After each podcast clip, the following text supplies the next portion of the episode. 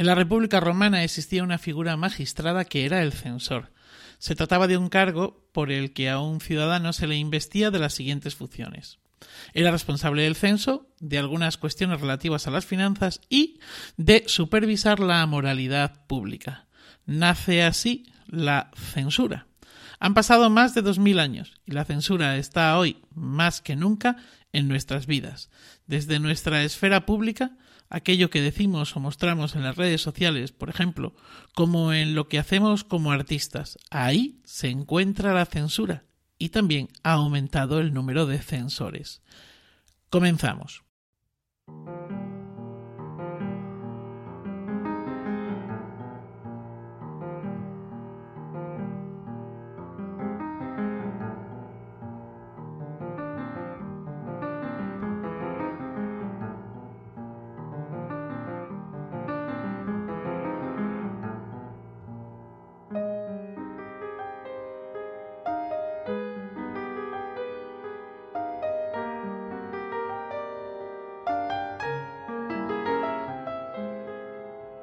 Bienvenidas, bienvenidos, somos Anabel, Sandra, Pep y Manuel, y esto es Iberoamérica de Cuento, un podcast quincenal dedicado al mundo de la narración oral en Iberoamérica, un podcast de la red de podcast Emilcar FM.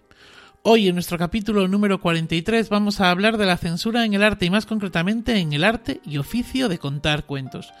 Pero antes de que las personas que me acompañan hoy en este podcast me acusen de censor porque no les doy la palabra, que sería otra forma de censura, ¿qué os parece si nos cuentan cómo están?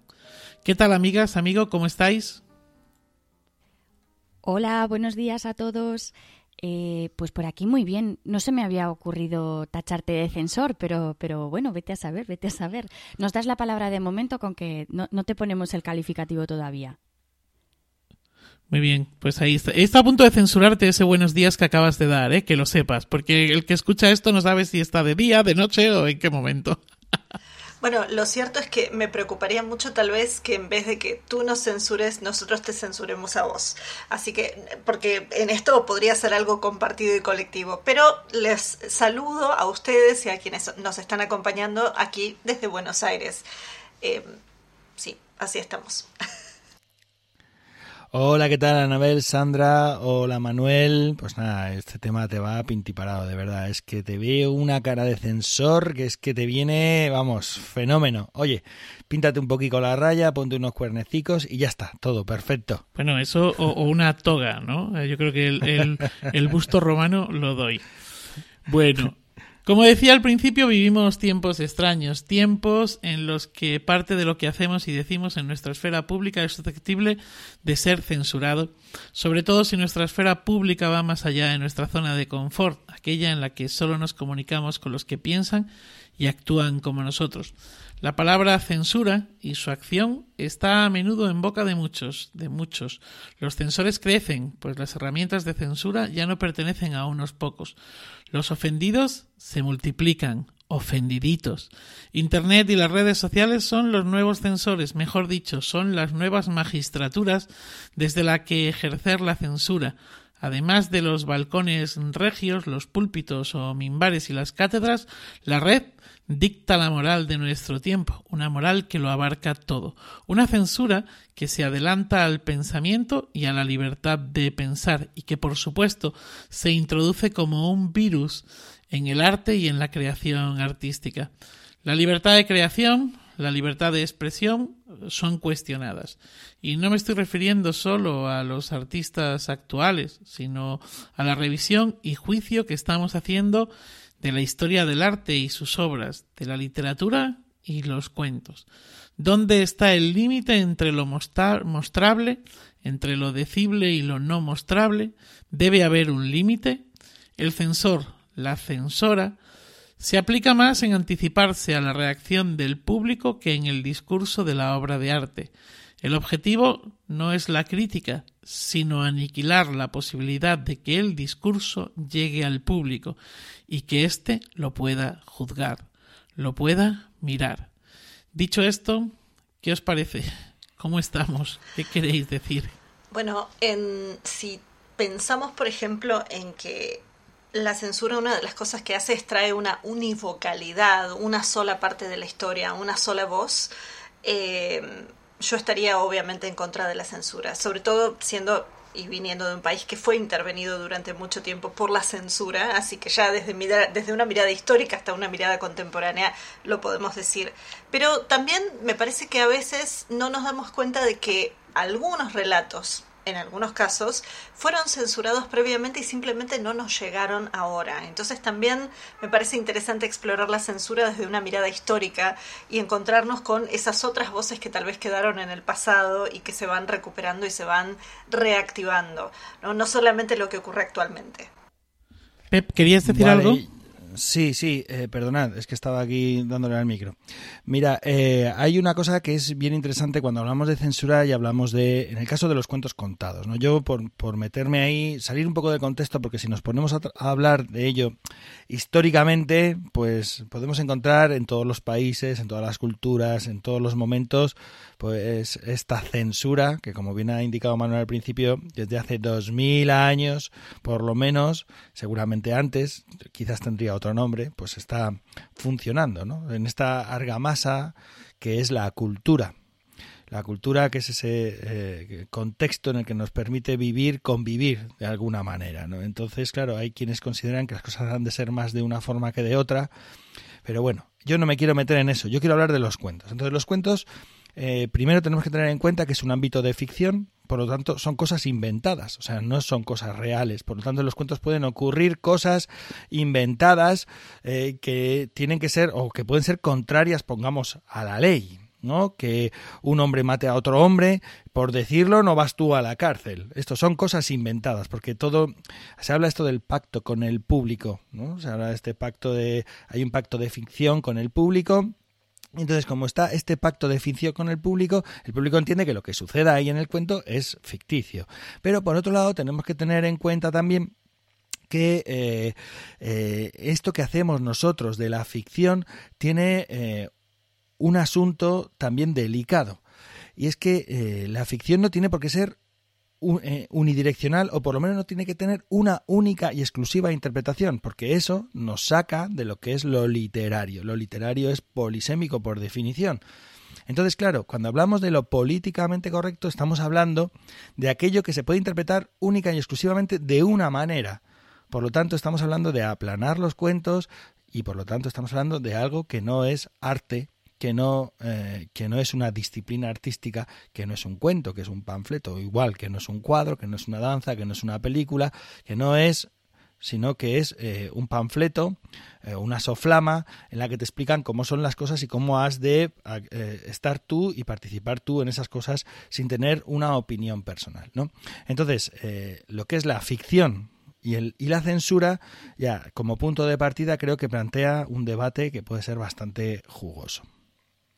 Lo más curioso, fijaros, es que el, mundo de los cuentos precisamente nos daba eh, un tipo de cuento normalmente vinculado con el humor, el, cuento humorístico, nos daba allí un espacio en el que poder contar de cosas, o sea, poder contar cosas que normalmente en la vida cotidiana no se podía contar. Entonces llama mucho la atención la cantidad de cuentos que hay de curas y caseras, la cantidad de cuentos con el obispo que te está riendo de una autoridad, la cantidad de chistes que hay de guardias civiles o de policías policías eh, y cómo, últimamente, pues bueno, no últimamente, ¿no? Pero llevamos años como que este tipo de lugar se, se, va perdiendo y que muchos de esos cuentos los, los trasladas ahora a la actualidad y la gente como, como, que te mira extraño diciendo, pero, pero ¿de qué se está hablando aquí? Y claro, reflejaban precisamente una época en la que no se podía hablar mal del cura por la calle, ni se podía hablar mal del guardia civil ni del alcalde, pero sí que te permitían contar cuentos sobre ellos,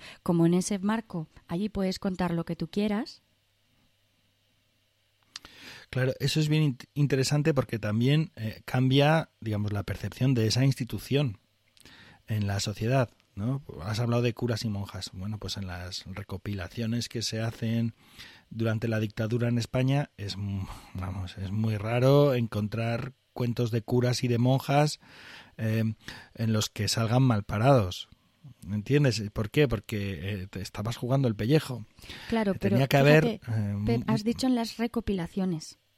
En las recopilaciones no Claro, se lo claro. cuentas a nadie para que quede escrito. Eso cuando se apagaba la grabadora o cuando dejaban de escribir era cuando se contaba, pero no por escrito que pueden identificar a la persona que te lo ha contado. Entonces, eh, es curioso que digas, claro, no aparecen. No, no, ¿cómo van a aparecer? Porque eso no queda registrado en ningún sitio. Ahí es el propio cuentista el que, digamos, mm, cierra la boca, ¿no? Pero en algunos casos en los que los eh, recopiladores han encontrado textos, eh, también, no pocas veces, ellos lo- se han autocensurado para que esos textos no aparezcan. O eh, recuerdo un caso, Manuel, ¿te acuerdas que hemos hablado alguna vez de un caso en el que había un texto que venía mutilado, donde las palabras obscenas, por ejemplo, venían en blanco? Así No recuerdo. Yo no lo recuerdo tampoco, pero esta conversación, qué mal, qué mal. Esta conversación la hemos tenido que fue muy divertido porque era casi peor, porque claro, lo- donde estaban las palabras obscenas, Ay. pues es como, pues no sé, como en Instagram, de pronto donde debería aparecer un pezón, aparece una cruz y casi es como más sugerente y oh Dios mío, ¿qué habrá ahí? ¿No? Pues un pezón, ¿qué va a haber? Pues ya está, ¿no? Pues entonces, oh Dios mío, qué palabra gruesa cabrá ahí, ¿no? Y empiezas a imaginarte todas las palabras gruesas que caben y casi es... O, o que cambian de tamaño y se hacen gruesas. Sí, entonces, por un lado, es, es fundamental en el tema de las recopilaciones eh, los espacios de confianza. Es decir, muchos de los cuentos eh, de tradición oral, muchos de los cuentos de tradición oral, eh, pasa- pero quizás de este tema de los espacios de confianza, quizás lo podemos tocar un poquito más adelante, Sí. por no ir quemando todos los cartuchos. Sí, yo, yo solamente, por terminar así un poco esta primera parte, si os parece, eh, señalar algo que me parece muy interesante con respecto al, al tema este del, del cuento, ¿no? Yo creo que en el cuento, al final, quien, o sea, el narrador es el, es el que le está poniendo voz a los personajes. No digo que los personajes tengan vocecitas, que ya, de eso, de eso ya hemos, ya hemos hablado, ¿no? Pero sí que es cierto que el, el, al final quien está hablando un personaje, como está ocurriendo, por ejemplo, con el títere, o como ocurre con un, con una, la nariz de- del payaso, que permite también al payaso decir algo, o la máscara en la comedia del arte, ¿no? Que esto un poco co- por, por entroncar con lo que comentaba eh, Sandra al principio, ¿no? Y es como eh, desde este ámbito se pueden decir cosas que eh, de otra manera, o se pueden poner en relieve, poner, sacar a la luz cosas que de otra manera pues no se podrían decir, ¿no? Y al hilo de esto, pues hablemos de censura y ficción, que ya también un poco lo has tocado tú ahí, ¿no, Pep? Claro, eh, de hecho es que yo ya me, he metido de lleno en esta piscina. Y hablando de censura y ficción, también hay un tema que es interesante porque, digamos, habría que distinguir eh, esa censura vertical que venía, digamos, desde las instituciones, que venía desde el poder a- hacia el pueblo, y esa censura horizontal, que es la propia censura aplicada por los eh, por el pueblo, por decirlo así, entre comillas, porque el pueblo a saber qué cosa sea esa, ¿no? Entonces, eh, yo creo que la situación en la que vivimos ahora, la- en, en la actualidad, esa censura horizontal es eh, una cosa que tiene una entidad, una presencia brutal. O sea, casi hay más libertad institucionalmente que eh, horizontalmente. Y eso afecta directamente a los narradores y a las narradoras, porque nuestro trabajo tiene muy poca visibilidad desde las instituciones y desde donde, donde de verdad hay más visibilidad es a, pie de calle, donde nosotros estamos trabajando y con la gente que nosotros trabajamos, ¿no? Entonces te encuentras que tú estás contando un cuento, un ejemplo, vamos, que es que van a salir seguro en varias ocasiones este tema, un cuento de tradición oral y hay alguien del público que te interpela que te dice, no, ese cuento no es así, o que te dice, ¿por qué lo estás contando? ¿Por qué cuentas eso? Que eso hace que los niños, las niñas van a sufrir escuchando ese cuento, ¿no? Claro, como tú les estás diciendo que lo que hay que hacer es cortarse las narices o cortarse los brazos, que es que cuando vayan a casa que cojan un cuchillo rápidamente y maten a su hermano, ¿no? Que es lo que aparece en el cuento. Entonces lo que hay que hacer, no, vamos, que habrá cuentos donde eso ocurra. Vamos, hay muchos, de hecho, ¿no? Entonces, claro, lo que hay que hacer es educar al público. Pero ¿de quién eh, es esta tarea? Nuestra, de los cuentistas, de los padres, del profesorado, de la policía, del presidente del gobierno. ¿De quién es esta tarea? Bueno, yo creo que es una tarea de todos, ¿no? Por un lado es, eh, creo que como cuentistas no tenemos que renunciar, y aunque a veces renunciamos, y ya, ya hablaremos también más adelante quizá de la, de la autocensura, ¿no? Pero no, no son pocas las veces en las que nos vemos metidos en jardines de este tipo que tú estás comentando, Pep. Eh, Sandra, ¿ibas a comentar alguna cosa? Sí, al, al hilo de esto me acuerdo, yo, mm, yo, sufrí un caso de una señora que yo trabajé para la Diputación de Zaragoza en una campaña y en un pueblo de, no, no sé cuántos hicimos, 12 o algo así, en un pueblo, contaba la misma sesión en todos, una señora eh, escribió una carta para quejarse de mi vocabulario. Y, y, la historia era que en un cuento de brujas yo, de, yo dije que había una bruja que estaba muy cabreada en todo el contexto del cuento. Os juro que fue esa palabra, ¿eh? Y entonces escribió para decir que es que tenía que tener mucho cuidado con el lenguaje que utilizaba para los niños, que no se podía decir expresiones como estar muy cabreado cuando estás delante de niños, y exigía que no se me contratara más y, me mandaron una carta de la Diputación para informarme. Yo llamé por teléfono y dije, pero ¿de qué estamos hablando? Y dice, no, no, tranquila, que hemos llamado al pueblo, hemos investigado. También ha mandado una carta para quejarse del camión de la basura que pasa determinadas horas y le despierta. También de las farolas, que hay mucha luz. Entonces, ¿quién es el que tiene que educar? Pues no lo sé, pero yo no puedo decir cabreada en un cuento pensando en que haya otra señora en otro pueblo que vaya a mandar una carta a una institución. Y qué esfuerzo, ¿no? Por, por, por una palabra que a mí me parece de lo más normal, no sé. Eh, escribir una carta que te contesten y, y, hacer seguimiento a ver si vuelven a contratar a esa cuentista. No sé quién tiene que educar, pero yo sigo utilizando la palabra. Nunca más nadie me ha dicho nada por utilizar ese cuento. Eh, es complicado. Yo creo que tenemos que educar entre todos, pero también entre todos tenemos que estar abiertos y, y, pensar bien qué es lo que queremos que censuren y lo que no. No sé, estamos muy susceptibles, ¿no?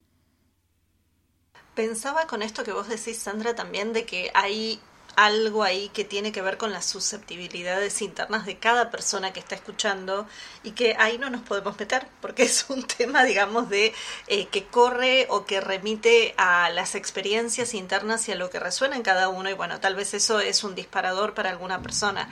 Sí podemos tener en cuenta cuando estamos trabajando con temas sensibles e incluso, como vos decís, uno puede ponerle un marco, un contexto, lo que quieras. Pero me parece importante también algo de esto, que, que más allá de esa censura horizontal, lo que ahí apareció fue un apoyo institucional o la ausencia de apoyo institucional, porque también es esto de que uno como narrador está, es un artista que está teniendo elecciones, que tiene que ver justamente con esta libertad de poder elegir lo que estamos diciendo y cómo lo estamos diciendo, y eh, la institución o el espacio en donde estamos contando también tiene que eh, estar ahí para respaldarnos.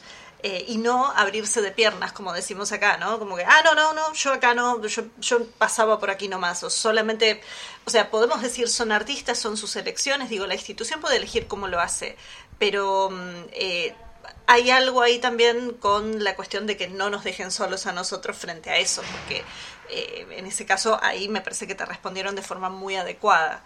Eh, y me fui un poco del horizontal Pep, pero me parece que estaba bueno también rescatar o, o, o, digamos realzar eso.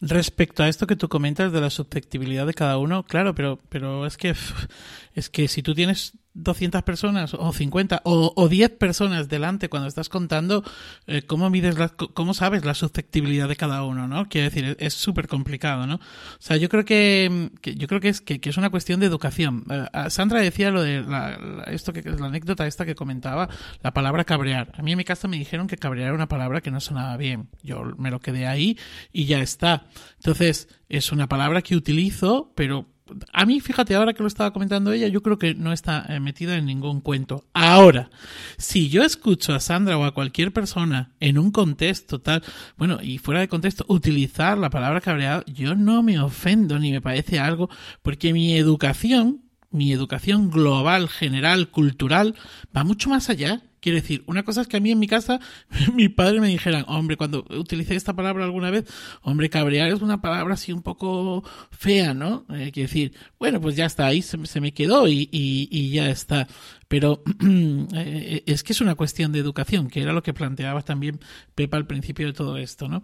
Y creo que educamos eh, con lo que contamos y cómo contamos. Y si os parece, nos metemos precisamente en eso, ¿no? En qué contamos.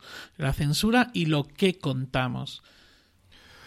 Eh, en la censura y lo que contamos, bueno, aquí entramos a saco ya con el tema de los cuentos de tradición oral y aquí hay un asunto que es bien interesante y que también atañe a los cuentistas y a las cuentistas y es lo que conocemos porque de lo que conocemos podemos contar. Si conocemos una única variante de un cuento de tradición oral o conocemos un único libro álbum, solo contamos ese libro álbum. Eh, ¿Entendéis? Entonces aquí hay una parte de trabajo previo nuestro que es fundamental, que es el trabajo de búsqueda para no, no, estoy hablando de escapar de la censura, sino para encontrar las variantes que nos parezcan artísticamente más poderosas, más eh, bellas, más ricas y eh, luego vendrá el trabajo de poner eso en pie delante de un público del siglo XXI. Pero en principio hay un trabajo que es fundamental, que nos ayuda también a escapar de esas censuras, porque claro, si el, movimiento que tenemos es de 3 centímetros y el movimiento que tenemos es de eh, 40 metros, pues es más difícil escapar cuando solo tienes 3 centímetros de, de giro, ¿no? Sí, totalmente de acuerdo. Creo que además eh, cuando se hace esa crítica hacia los cuentos de tradición y demás, todo se queda en lo mismo y se quedan siempre en las versiones eh, Disney y en las eh, cuatro versiones que se conocen, sean eh, Green, Andersen, Perrault o, o, lo que sea, ¿no? Eh, y sin embargo, pues hay muchísimos, muchísimas más versiones y lo que tú dices, ¿no? Se puede trabajar desde ahí. Anabel. Pensaba en función de algo que a veces se clasifica como cuentos de costumbres, ¿no? O esto que muchas veces son esos cuentos humorísticos, que tal vez esos son los cuentos que recogen eh, una radiografía o una fotografía de ese momento histórico en que se contaban. ¿no? Esto que ustedes mencionaban previamente respecto al humor en los cuentos de curas o en los cuentos de el vigilante, digo, el soldado, el guardia, eh, que también lo que están hablando es de ese ahí y ese ahora, ¿no? Son cuentos que no tienen el aspecto maravilloso que tienen justamente los otros cuentos.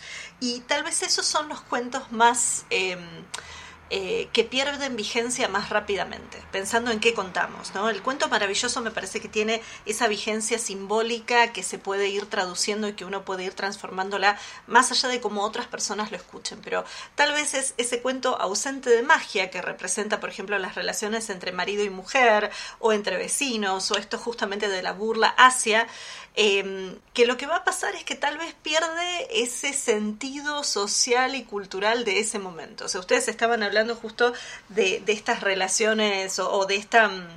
Eh, estoy tratando de buscar acá dentro de lo que tengo anotado, ¿no? De, esta, de estas censuras, ¿no? Y son cuentos que muchas veces, sobre todo en el humor, aparecía lo subversivo, lo subterráneo, también como una manera de desarticular las relaciones de poder que ya estaban ahí marcadas. Porque digo, el cura, la monja o cualquier figura de autoridad, aquí pasa también, o sea, con cuentos de costumbres eh, y a veces con estos cuentos donde baja San Pedro o baja alguno de los ángeles eh, y, y estamos ahí en realidad haciendo un guiño frente a situaciones o en espacios donde está el poder. Eh, pero tal vez cuando tomo un cuento de costumbres de un marido y una mujer, pensando en las relaciones actuales, y ni siquiera hablo de la perspectiva de género o de los movimientos feministas y disidentes que hay en la actualidad y toda la transformación que se ha hecho socialmente, solamente pensando en relaciones entre maridos, esposas e hijos, hay un montón de cosas que cambiaron y que tal vez en ese sentido esos cuentos ya no, eh, ni siquiera es que se censuran, pierden vigencia, o sea, pierden eh, poder de actualización y tal vez aparecen nuevos. ¿no? Me, me quedaba pensando un poco en eso, en, en que ciertas ficciones eh, caen, tal vez caen por su propio peso, tal vez por las propias decisiones de los narradores o porque realmente pierden ese poder, pero otros, como los maravillosos, tienen esto de... Eh, de poder alzar vuelo siempre, o sea, siempre hay algo ahí que resuena en nuestro, en nuestro colectivo interno mental y, y que hay el inconsciente colectivo y que está presente. Es cierto, yo desde luego opino como tú, Anabel. Es cierto que, hay determinados cuentos, sobre todo los que tú dices de, costumbres o los humorísticos, que es verdad que tienen personajes como que poco a poco van perdiendo toda esa relevancia que tenían antes, pero la tradición es algo viva, la tradición oral eh, tiene que seguir el camino. Entonces yo creo que los narradores tenemos también allí un papel importante para seguir contando esos cuentos y a lo mejor actualizarlos. Eh, que la narración sea más actual. Claro, ahora quién, quién va, no sé, no, no, iba a decir quién va al confesionario y saca un chiste del confesionario. El porcentaje de gente que se va a confesar baja, ¿no? Y antes había mogollón. Pero claro, a lo mejor yo que sé, salen cuentos y se actualizan con versiones modernas de leyendas urbanas de alguien que se va a una iglesia o, o no sé. Ahí sigue, sigue la tradición y a lo mejor pues veremos dentro de unos años esos nuevos cuentos o los narradores iremos metiendo nuevas, nuevas versiones de esos cuentos más antiguos, pero con personajes más actuales. Pensaba, claro, aquí yo... perdón, pensaba solo ah, pequeñito, pensaba en los cuentos de políticos que empiezan a aparecer tal vez ahora. Ahí tenés una actualización, solo eso. Mira, lo más vivo son los chistes. Y, tenemos chistes de curas y ahora tenemos, bueno, el chiste es como lo, lo, más fácil, lo más genuino, lo más rápido de, sacar y allí tenemos, bueno, y tenemos los chistes, pero, pero ahora vía WhatsApp o vía cualquier canal tenemos memes eh, súper rápidos. Eh, allí está, allí está esa, ese nuevo mundo que se está abriendo. Yo por retomar el tema de, de lo que se cuenta, mm, eh, insistir en, en, la necesidad de eh, conocer variantes, pero también de tomar decisiones eh, al respecto. ¿no? hay un ejemplo que citamos precisamente hace unos, unos meses en este mismo podcast, cuando hablábamos de Juan el Oso y hablábamos de eh, el inicio que tiene esta cuestión que es tan problemática que en muchas de las versiones en muchas de las de las variantes eh, eh, la madre de Juan el oso es violada por el oso. O sea es cogida por el oso llevada a su casa a su cueva y allí viven en matrimonio. Y en ese momento también os, os, contaba, que bueno, también lo conocéis, que hay algunas variantes conocidas como lecheburras, en la que eh, el padre ha quedado viudo al dar a luz a la, a la, madre, a, la criatura, y entonces a ese niño recién nacido lo alimenta con leche de burra y crece con la fuerza de Juan el oso, digamos. ¿no? Entonces son esas dos, esos dos puntos de partida. Uno, eh, nace de una violación de un, de un monstruo, un oso, y el otro, pues, eh, digamos, es alimentado por el padre con leche de burra para suplir esa, esa falta, esa carencia, y crece con las mismas propiedades. Los dos son Juan el oso, cada uno en su camino, ¿no? Bueno, yo conozco estas dos versiones.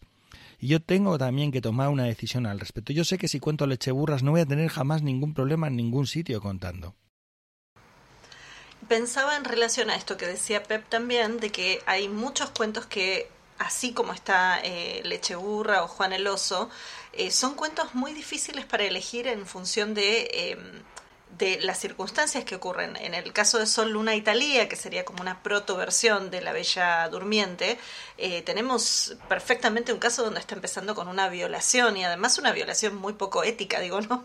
A ver, ninguna violación es ética, así que disculpen lo que estoy diciendo, pero eh, sí, me van a terminar censurando por decir esto. Lo cierto es que, em, lo cierto es que cuando estamos pensando en, en La Bella Durmiente, yo también pienso en Sol, Luna Italia y también estoy pensando en todas las otras variantes. Y pienso también en que si la voy a encarar y si voy a contar ese cuento, eh, voy a elegir contarlo eh, como un contraste frente a estas otras variantes y también para poder traer esas multiplicidad de eh, variantes que existen, o sea, y que las podemos ver, como decía, en las salas de audio, eh, cuando estamos conversando sobre justamente todos estos cuentos, o sea, termina siendo, si no nos quedamos nuevamente con una sola voz y una sola perspectiva, em, y, o sea, si voy a estar contando sobre una violación, voy a tratar obviamente de no enfatizar el morbo, pero porque a mí misma me, resulta incómodo y eso después vamos a hablarlo también, ¿no? De un poco qué nos pasa a nosotros como cuando nos autocensuramos, eh, pero también justamente para no eh, generar o disparar eh, alguna memoria que no quiero que ocurra dentro de la audiencia que esté presente, que no sabemos cuáles son sus experiencias, pero a la vez sí traer algo que es terrible, si es que elijo traerlo, bueno, traerlo con todas las letras. Eso, eso pensaba un poco en relación a esto que decías, Pep. Sí, y bueno, dando ya paso a, la idea de mm, cómo contamos lo que contamos, cómo contamos ese cuento que hemos elegido, eh, creo que es importante también reflexionar sobre la propuesta artística, ¿no? Decíamos antes que todo esto es ficción y cuando jugamos con la ficción desde el arte, eh, lo que estamos haciendo es eh, mostrar lo que pasa es que a la hora de mostrar puedo mostrar unas cosas o puedo mostrar otras. Y a mí lo interesante de todo esto es precisamente, o para mí lo interesante de todo esto es precisamente esa propuesta artística, ¿no? En una ocasión nos censuraron, eh, bueno, nos censuraron. Cuando terminó una función pusieron una reclamación en la biblioteca porque decían que, el, que todo había estado muy bien, pero que había violencia en, en los cuentos. La bibliotecaria preguntó, bueno, ¿cómo es que todo estado muy bien y hay violencia? O sea, aquí hay algo que no... Y dijo, no, el cuento es el hombre del saco. Y entonces era por el cuento del hombre del saco, donde lo que hacemos es, pues eso, golpear un saco. El saco no está. El saco está en la cabeza de todo el mundo, ¿no? Quiere decir, no, no hay ningún elemento de atexo ni nada por el estilo. Eh, ni siquiera hay un gesto de mover un brazo con un palo golpeando pero lo que se está contando, pues indudablemente está hablando de eso. Esto nos hizo pensar en si, como lo contábamos, realmente había saña. Esto que tú decías, ¿no? El morbo de la violación. Si había saña. Y no la había. O nosotros creemos que no la había. Quiero decir, lo que pasa es que, bueno, pues, pues, pues, pues la imagen estaba ahí. Y para esta persona, pues debió de ser una imagen que eh, hería su sensibilidad o la sensibilidad de eh, sus hijos, ¿no? Entonces, eh, creo que el, el, el, contamos es importante, pero también el, el cómo lo contamos. Y otra anécdota. Eh, con todos estos filtros que nos estamos poniendo, todos, todos estos, bueno, pues eso, ¿no? Lo que hablábamos antes de em, el feminismo, eh, el no sé qué, no sé cuánto, bueno, todas estas cosas, eh, uno ah, a veces anda con pies de plomo y a nosotros nos ha llegado a ocurrir que en, un, en una sesión hay un par de cuentos donde hay animales, bueno, contamos una matanza, un cerdo, ¿no? y luego se retuerce el pescuezo a varios gallos. Son dos cuentos tradicionales y entonces empezamos a encontrarnos en algunas sesiones con que el público había, bueno, el público no, miento, alguien del público se incomoda, sufre con lo que estamos haciendo. Y entonces, para aliviar la tensión, un día salió espontáneamente decir, eh, en mitad del segundo cuento donde está ocurriendo algo de esto, decir, eh, que sepan ustedes que todos los animales mm, que, que, intervienen en estos cuentos, como ponen las películas, ¿no? Todos los animales que intervienen en estos cuentos no han sufrido maltrato animal alguno y luego decimos, es ficción. Eh, y parece que eso alivia, alivia, genera una carcajada en el resto y, parece que alivia a la persona. Pero fijaos hasta qué punto estamos llegando, ¿no? En ese, en ese sentido. Yo en el, en el cómo tengo alguna cosa que comentar. Las anécdotas que vais contando me, me traen recuerdos mm, en una matanza también, de en un cuento en el que, bueno, aparece el cerdo humano, mm, un tipo mitad hombre, mitad cerdo, eh, yo me limito a describir la matanza que, que hacía mi suegro, en la que he participado un montón de veces. Una, una descripción eh, casi sumaria de los pasos y la primera vez que conté ese cuento, público adulto, una pareja se levantó en mitad de la matanza y me los encontré luego al terminar la función. ¿no? Dije, es que no podíamos más, estábamos viendo al cerdo ahí desangrándose y tal. Ya, pero me decía eso en el bar mientras se tomaba una tapita de jamón, ¿sabes? O sea, una cosa loquísima ahí. Bueno, entonces eh, es fundamental el tema del cómo. Yo creo hay algo que no hemos tocado que son los límites. ¿Dónde están los límites? ¿Cuáles son los límites? Yo particularmente creo que los límites del humor, de la ficción, o sea, no hay. Tenemos que ser capaces de hablar de todo, de tocar todos los temas que nos apetezca o que consideremos o que queramos tocar, pero tenemos que saber hacerlo. Yo soy de los que piensan que hay que saber cómo hacer eso y que es fundamental el cómo. Yo cuento muchos cuentos picantes, eh, sexuales, en los que hay, bueno, pues mucho refocile y, mucho, mucho entretenimiento de la carne. Y en estos cuentos normalmente no utilizo palabras soeces ni procaces ni nada, ¿no? Y es algo que además me permite jugar mucho. De hecho, yo utilizo imágenes, a veces eh, negocio con el público y le digo, ¿qué os parece si en vez de decir esto, lo otro, lo demás allá, hablo de este tema, ¿no? ¿Eh? Imagínate que yo hablara de que se dedican a coser y, así ellos ya tienen la imagen de la aguja que entra y que sale y, ellos ya están jugando con eso y hacían bordados y hacían... Entonces yo ya estoy jugando eh, en otro plano, que es el plano metafórico, eh, de otra manera y, puedo enredar, tirar, jugar, plantear y claro, todo eso se amplía, se amplifica. Entonces, en este sentido yo tengo una anécdota, tengo, tengo muchas anécdotas con el tema del cómo contar, porque se pueden contar muchas, muchos cuentos de muchas formas, ¿no? Pero hay una que es, que es relevante, si me permitís. Es una vez eh, contaba en un instituto, en secundaria, cuento mucho en secundaria, cada vez más, y eh, normalmente primero y segundo de secundaria, que son de, digamos, 12, 14 años, eh, sus centros de interés están sobre todo focalizados en el miedo, pero a partir de ahí, 15, 16, ya el sexo es un tema fundamental en sus vidas. ¿no? Entonces, durante muchos años yo les pedía a los chavales que me dijeran, que les contara un cuento del tema que quisieran, siempre que yo no hubiera contado ya sobre ese tema. Entonces, primero y segundo siempre me pedían de miedo, tercero y cuarto siempre me pedían de sexo. O sea, no es que yo supiera mil cuentos más, sino que me sabía dos más y siempre, o sea, atinaba ahí. Pero ¿qué me ocurrió? Un día me ocurrió que en un grupo de segundo había bastantes repetidores. Pues imagínate, había 60 chavales y a lo mejor 15 eran repetidores. Y entonces los repetidores empezaron a decir, no, no, de sexo, de sexo, que lo cuento. Y claro, los de, los de segundo dijeron, hostia, sí, de sexo, vamos al sexo, al sexo. Entonces, y yo les dije, vale, si queréis, o sea, yo os he dado libertad, yo si queréis cuento un cuento de sexo. Digo, ahora bien, no vais a entender nada. Oh, nosotros hemos visto, nosotros sabemos, nosotros no sé qué. Claro, yo me pongo a contar sin utilizar ninguna palabra vez, sin utilizar nada más, o sea, jugando con metáforas, con imágenes. los profesores, o sea, mi recuerdo es los profesores tirados por el suelo de la risa y los alumnos mirando a los profesores, mirándome a mí y diciendo, aquí está pasando algo muy gordo, pero no estamos entendiendo nada ni los repetidores que me miraban como pues pues vaya cosa de sexo, no sabes como que no entendían. Entonces, claro, uno puede jugar con eso cuando hay ropa tendida, ¿no? Esta era la anécdota sobre el cómo. Y también es, es interesante porque mm, yo también he tenido una queja, ya que habéis citado las quejas, tuve una queja por escrita en una, bibliotecaria, una biblioteca donde yo he trabajado bastante y sigo trabajando. Y fue una, una mujer que se quejó porque yo había llamado eh, cerdos a los políticos, que yo me había insultado a los políticos, yo había insultado en una, en una función infantil, ¿no? Y claro, me escribieron desde el ayuntamiento, mira, ha habido una queja, no sé qué, por favor, tienes derecho a réplica. Y yo hice un argumentario de todo, o sea, expliqué toda la función y sobre ese punto concreto dije, vamos a ver, señora, o sea, el lobo va y se come a un cerdo, es un cuento infantil.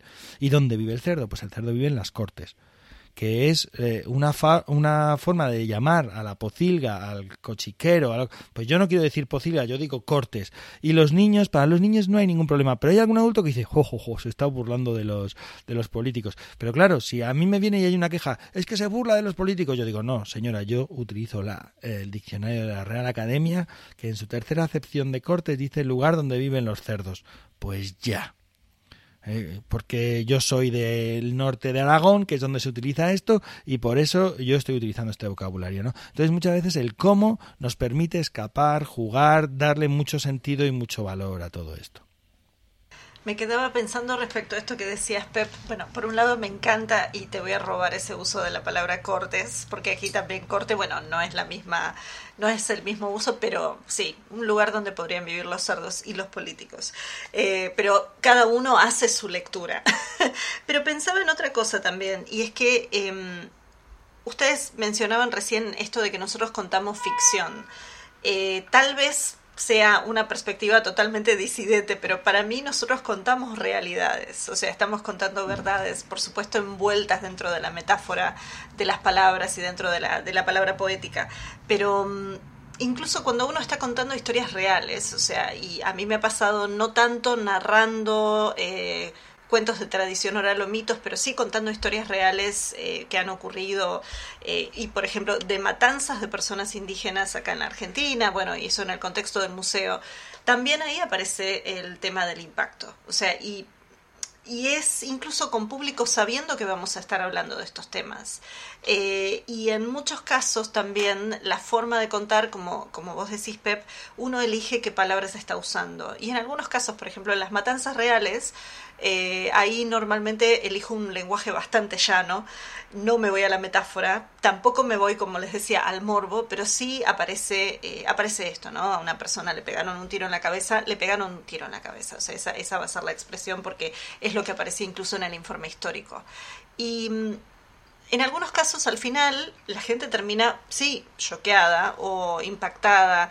Eh, y algo que pensaba era que también eh, en estos espacios de narración, y ya hemos hablado un poco del tema del el público en, en, capítulo anterior, eh, es un espacio seguro. O sea, es un espacio también donde estamos tratando de dar un, un entorno de escucha, de escucha mutua, eh, que sea lo más seguro posible. Y donde justamente también nos permitimos poder tocar estos temas, sea desde la tradición oral envuelta desde lo poético o sea desde estos casos que uno puede traer de realidad, eh, y bueno, en este caso que era además un contar para, de realidad bastante cruenta. A ver, eh, yo estoy totalmente de acuerdo en que la narración precisa y genera espacios de libertad. Y la narración, o, más bien más que precisa, como si fuera una, obligación, eh, permite la generación, permite la creación, permite la, eh, que se alimenten esos espacios de libertad. O sea, que eso suceda, que el cuento contado suceda en ese, en ese contexto, ¿no?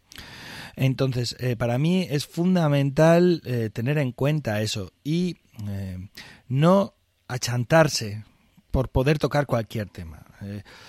volviendo con anécdotas, que es que parecemos los abuelos de bolletas, porque estamos contando todo el rato cositas que nos han pasado. Mm, volviéndote con, volviendo con esto de las anécdotas, yo recuerdo, por ejemplo, hace unos años yo me planteé elaborar un espectáculo de narración para segundo, tercero de secundaria, es decir, 13, 14, 15 años. Eh, bueno, y entonces en este, en este segundo espectáculo de narración, este nuevo espectáculo de narración, eh, mm, quería que hubiera una violación. No que todo girara alrededor de una violación, sino que hubiera una violación, porque había una violación que fue determinante, era determinante, porque el hijo de esa mujer eh, bueno, era el protagonista y mm, todo lo que sucede a partir de ahí eh, tiene que ver con ese hecho que, por el que yo paso en un momento eh, de la narración. Entonces, esta violación, en ningún momento aparece la palabra violación. En ningún momento. Entonces, eh, yo cuando termina ese espectáculo, ah, siempre dejo, cuando trabajo en secundaria, siempre dejo unos 10 minutos para poder hablar con los chavales que tienen siempre alguna pregunta que hacer, algún comentario. Entonces, recuerdo un día que de pronto una muchacha levanta y dice, yo diría que en este cuento hay una violación. Hmm. Y se pusieron a hablar entre ellos, ¿no? Entonces, unos habían entendido que sí, otros mm, no lo tenían claro. De pronto, al principio, ¿no? Eh, ¿no? No sabían muy bien qué había pasado, pero de pronto, claro, esta mujer ha quedado embarazada. Entonces, ella decía, mm, y como ha habido una violación, te pregunto, ¿por qué cuentas una violación? Entonces genera un espacio de conversación que a lo mejor de otra manera no habría sucedido. Entonces yo, bueno, pues obviamente yo creo que las obras de arte se tienen que defender solas, ellas tienen que defenderse solas. esa historia ha gustado, ha funcionado y ha sido un punto de partida para el debate, la reflexión en el grupo, tal. Yo no quiero formar parte de ese grupo de debate, pero eh, sí que dejo ese espacio por si quieren eh, aprovechar y hablar, preguntar. Entonces yo, yo doy mi opinión, ¿no? A ver, si yo en un cuento mm, eh, digo, hay una violación, no lo voy a contar. Ya no lo cuento. Ya es como, ¿va a dejar de haber violaciones? No. A lo mejor vais a quedar más indefensas ante esto que puede suceder. O sea, es bueno que sepáis cómo de horrible a veces es la vida o el mundo. Hay otras muchas cosas maravillosas, pero en los espacios de ficción, eh, desde mi perspectiva, es donde tiene que ocurrir eh, la tragedia, para que luego no suceda en el día a día. O, por, o por lo menos para que uno una esté más entrenado para el día a día, tenga más recursos, más eh, herramientas para enfrentarse a los posibles problemas que hay en el día a día. Si desbrozamos la ficción de tragedia, la dejamos una ficción rosa, ¿quién quiere vivir ahí? O sea, ¿quién quiere vivir, perdón, quién quiere vivir aquí en la realidad? Si el mejor sitio para vivir es esa realidad rosa de la ficción, y entonces en la, realidad mugrienta del día a día nadie quiere estar donde hay tantos problemas y tantos dolores, ¿no? Bueno, y así pasa, ¿no? Que estamos eh, viviendo o haciendo que haya generaciones que viven entre pañales y, bueno, uno de los mayores problemas que, que existen en la actualidad con nuestros jóvenes adolescentes es el tema de la frustración de cómo canalizan su frustración porque, porque no les hemos enseñado, porque se la hemos evitado desde, la, desde el principio. Em, Sandra, me estás pidiendo paso. Eh, eh, venga. Sí. Yo creo que en, en, todo esto que estamos hablando hay una palabra fundamental que, que no hemos nombrado, pero que tiene que estar allí, y es la palabra confianza tiene que haber confianza que del narrador hacia el que lo está escuchando ya sea en una sesión de cuentos mm, pagada o en, una, en un encuentro amigable en casa con un narrador normal y corriente, em, tiene que haber ese, ese espacio de confianza en el que el narrador se sienta cómodo para poder hablar de ese tema y el que lo está escuchando pueda llegar a entenderlo o a tolerarlo. Entonces, claro, a mí, por ejemplo, Pep, cuando contabas que se levantaban de la sesión y se iban, a, mí eso me bloquea un montón, diciendo ¿dónde, dónde está el problema, qué es lo que he hecho, dónde lo tengo que revisar para, para poder. Y, también me pongo en la situación del otro que lo está escuchando y digo, ostras, digo, mm, me levanto, no me levanto, ¿qué, ¿qué hago con esto? Entonces, yo creo que tendríamos que ser capaces de crear un ambiente que sea cómodo para, para tener esa confianza y poder contar estos temas que a lo mejor no son tan fáciles y, nos llevamos a la, a la autocensura. Pero escúchame, es que, vamos a ver, yo voy a contar a un público al que no conozco. Mm, puede ser que ellos sí me hayan visto antes, pero yo no lo conozco yo no puedo decir, bueno, somos colegas. Pero, pero aunque no lo conozcas, tú tienes que generar yo no puedo decir, algo, una conexión. Yo no puedo decir, bueno, si somos amigos, colegas, eh, pensar que yo soy una buena persona en el fondo, a pesar de estas pintas que tengo. O sea, yo lo único que me avala a mí son mis historias. Es mi trabajo. Entonces yo, mi único objetivo realmente cuando me pongo delante del público, o más bien con el público, cuando estoy ahí, mi único objetivo es eh, llevármelos de viaje de viajazo. O sea, lo que quiero es contarles una super historia y, salir de ahí. Entonces, lo que menos me planteo es... madre mía, en esta historia hay una violación. O sea, es que tiene mucho sentido porque es muy importante que esto suceda. Entonces, claro, de pronto, como esto sucede aquí, todo lo es, como el detonante de todo lo demás. ¿Qué hago? ¿Lo quito? Tal, como lo, hablando la historia, la aplano, tal. Entonces, eh, la verdadera confianza es, estos señores han venido a escuchar historias y yo he traído una historia y he venido a contarles esta historia que es un historión. Esto es lo, lo que a mí me avala. Ahora, a veces hay como una cierta distancia, porque hay gente que se lo ha pasado muy bien y piensa, pero bueno, en el fondo este señor pues es un rojo, ¿no? O es un tal, o, o ha dicho tres o cuatro cosas que me parece que yo no estoy muy de acuerdo, pero qué bien lo hemos pasado. Quiero decir, yo creo que en los espacios de narración tenemos que poder convivir como dicen ahora, sensibilidades muy diversas, porque juntos nos vamos de cabalgada en, en, en una historia, en un historión. Entonces, puede haber cosas que tú puedas estar más de acuerdo o menos de acuerdo, ¿eh? pero todo tiene que tener sentido, todo tiene que encajar, todo tiene que ensamblar y toda la gente tiene que terminar la historia o, la función pensando, bueno, este señor es que es feo, es que es feo, pero no me importa venir a escucharlo, porque es que no le veo la cara. Claro, yo creo que el espacio de confianza es la historia, es lo que cuentas, es cómo lo cuentas y ya está. Quiere decir que si hay un buen trabajo, ya está.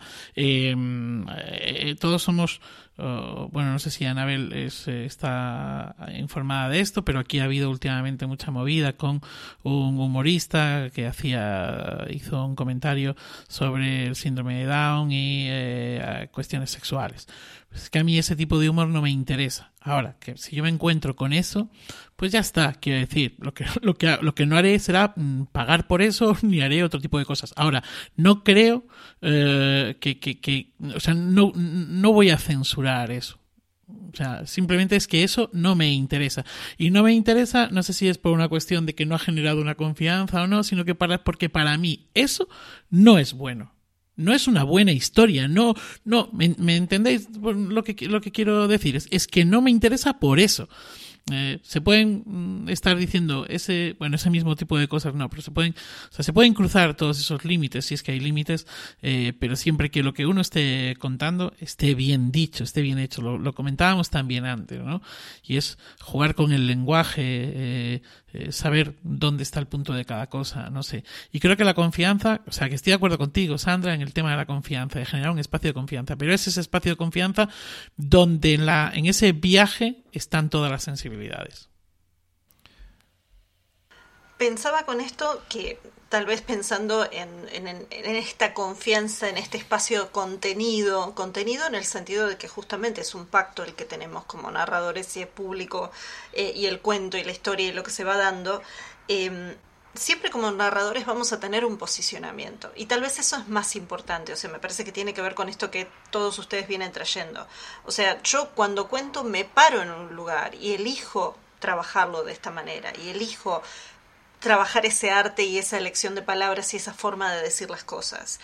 Em, pensaba también cuando vos, Pep, contabas lo de eh, esta, este cerdo y esta pareja que se levantó y se fue, que acá en el siglo XIX hay un cuentista que se llama Esteban Echeverría que escribió un cuento llamado El Matadero y es una descripción tremendamente gráfica justamente de un, de un matadero y de cómo van desguazando una vaca. Eh, y era en realidad una crítica política al gobierno que estaba pasando en ese momento. Y sin embargo, o sea, la elección de palabras de él como artista fue eh, para eso. Pero eh, separando, de, separando del matadero, a ver, perdón, me están haciendo una seña y no sé qué me están diciendo. Así que, ah, listo, listo, porque no sabía si era que el micrófono me estaba haciendo ruido o no. Así que, vamos bien, seguimos. Entonces, pero dejando de lado el matadero, pienso en eso, ¿no? En esa elección artística y en esa elección y esa postura que uno toma. Ahora, cuando estás frente al público, sí estás haciendo un pacto y sí es un pacto de escucha mutua y en un punto es un espacio contenido. Em, pero me quedo pensando que hay una censura que en general tenemos la mayoría de los narradores occidentales, y es la censura de los cuentos sin final feliz. Eh, existen, se cuentan cuentos que no necesariamente terminan bien, pero no es lo más común porque también sabemos que es la expectativa del público que la historia termine eh, con un cierre redondo tal vez, o con, bueno, los malos siendo castigados, los buenos siendo premiados o como queramos llamarlo. Y sin embargo hay una cantidad de cuentos tradicionales que no tienen final feliz, que nos dejan ahí sacudidos y que también son parte de esa oralidad que podría estar circulando y sin embargo, al menos a mí me pasa que escucho muy pocos de esos cuentos. O sea, y pensaba si eso es una autocensura, si tiene que ver también con el tema de que el, el propio público lo rechaza. Eh, yo pensaba, me echaron que sea uno de esos cuentos dentro de una función más grande y entonces, bueno, ahí tal vez se equilibra eh, ese final feliz esperado con estos finales no tan felices y menos hollywoodenses. No sé qué opinan ustedes al respecto de esto, pero me parece que es un tipo de autocensura a veces. Pues está bien que lo traigas aquí porque precisamente eh, terminamos con esto, si os parece, y es hablando de, de la autocensura. Eh, hay una autocensura que es aquella que, bueno, pues que tú ves cómo está reaccionando el público y que, o cómo después de haber probado el cuento en varias ocasiones, ves que, que igual lo que estás diciendo no termina de encajar. Otra es la de escuchar al público, que quizá no sea una autocensura, sino que escuchas al público y entonces tomas decisiones.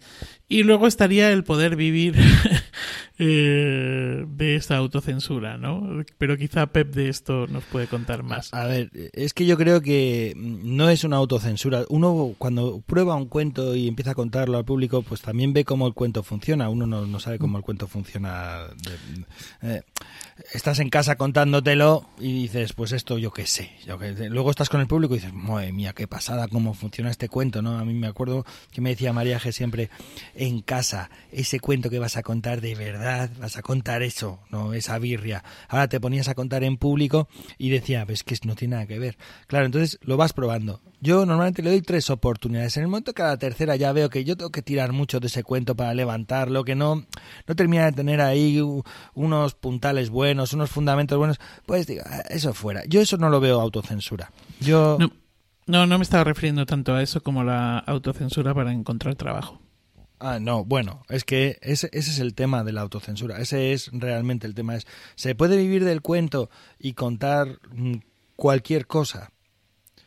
Cualquier cosa, o sea, mm, volvemos a un tema que hemos tocado al principio. Hace falta críticos, hace falta eh, programadores cultivados, hace falta público con músculo de escucha, hace falta, o sea, normalmente eh, este colectivo nuestro, un día deberíamos hacer un podcast dedicado solamente a los profesores implicados o a las bibliotecarias implicadas, porque hay profesoras que van cambiando de centro y allá donde llegan quieren llevar narración.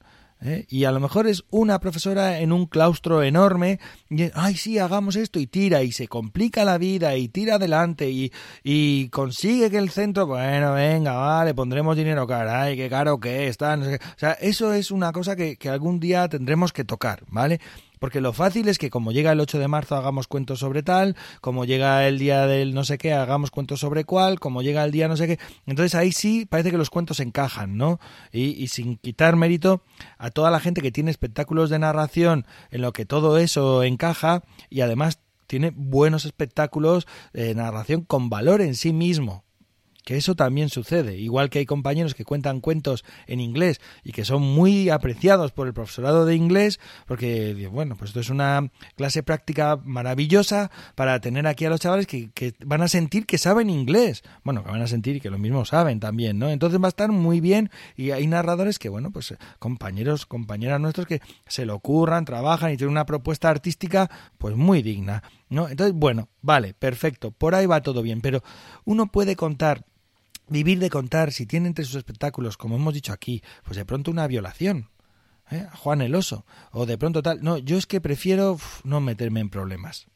Entonces, para no meterme en problemas, para tener mucho trabajo, pues vas aplanando los cuentos, le vas quitando esto, lo otro, lo, los vas eh, desbrozando, los vas quitando toda lo que es la carga simbólica, todo lo que es el poderío del texto, y te encuentras con, con textos absolutamente planos, que ¿quién quiere escuchar eso? Qué viaje virrioso es eso. ¿Qué, qué, qué, qué espectáculo es eso? Que lo puede hacer cualquier profesor o cualquier madre voluntaria o padre voluntario o cualquier persona puede ir a clase, sentarse en una butaca y hacer eso.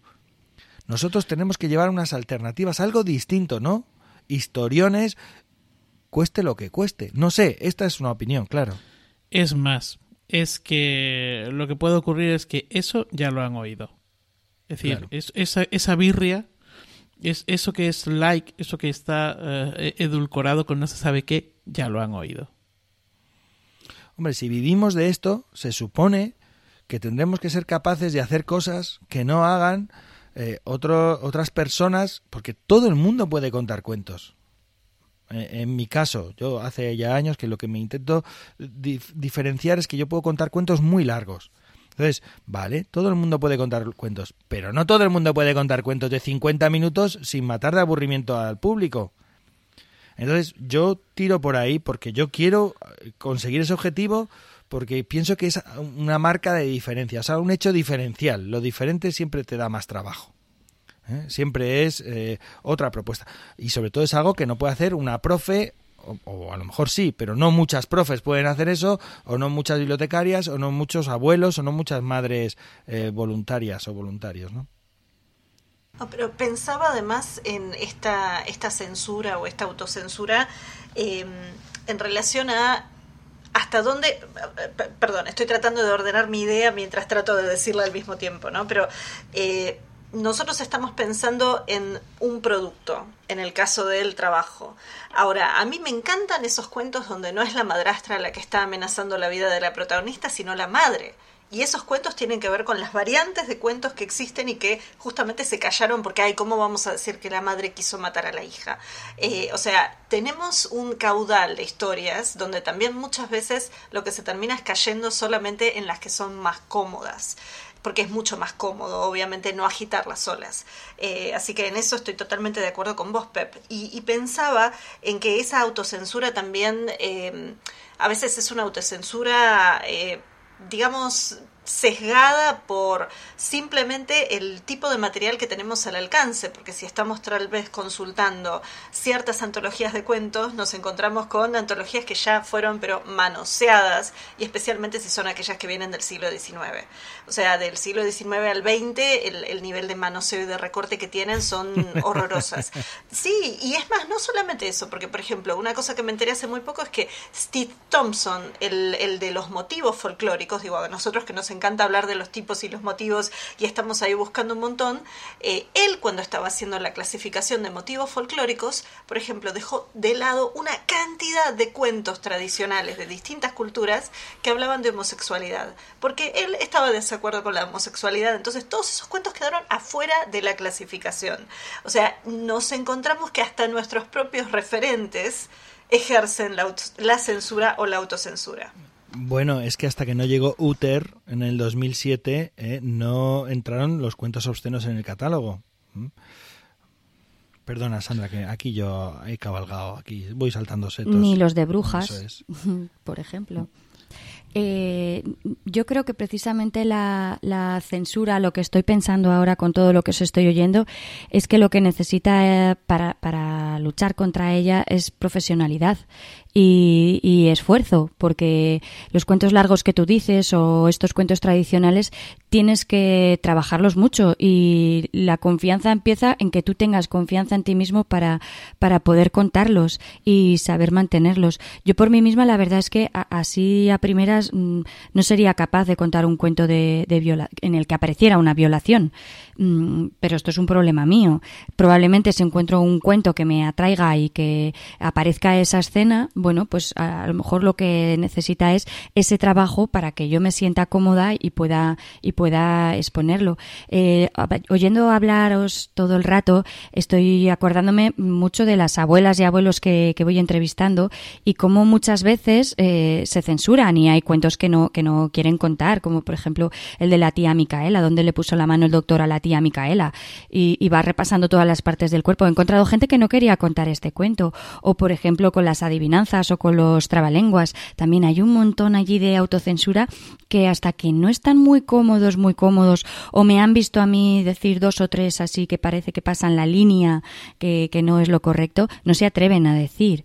Entonces hay como pues eso, el, el, trabajo que hay que hacer bien para que lo puedas contar con naturalidad y que el otro pueda, pueda sentirlo bien. Hay un, anécdota que me pasó en Santa Cilia de Jaca. Eh, las abuelas se juntaban todas las tardes a coser, entonces había mucha confianza. Yo llegué allí, las entrevisté varios días y el último día estábamos tocando trabalenguas y había una que le pinchaban todo el rato y le decían, dile, dile, dile ese que tú sabes. No, no, no, ese no se puede. Sí, hombre, sí, dile, dile ese que tú sabes. Que no, que no, que se equivocará y lo dirá mal. Pero chica, dilo que le aprenderá. Digo, venga, va, que yo, yo lo repito. Y entonces el trabalenguas en sí decía, los cajones del obispo, los cajones de lavar, qué cajones, qué cojines, qué cajones que tendrá.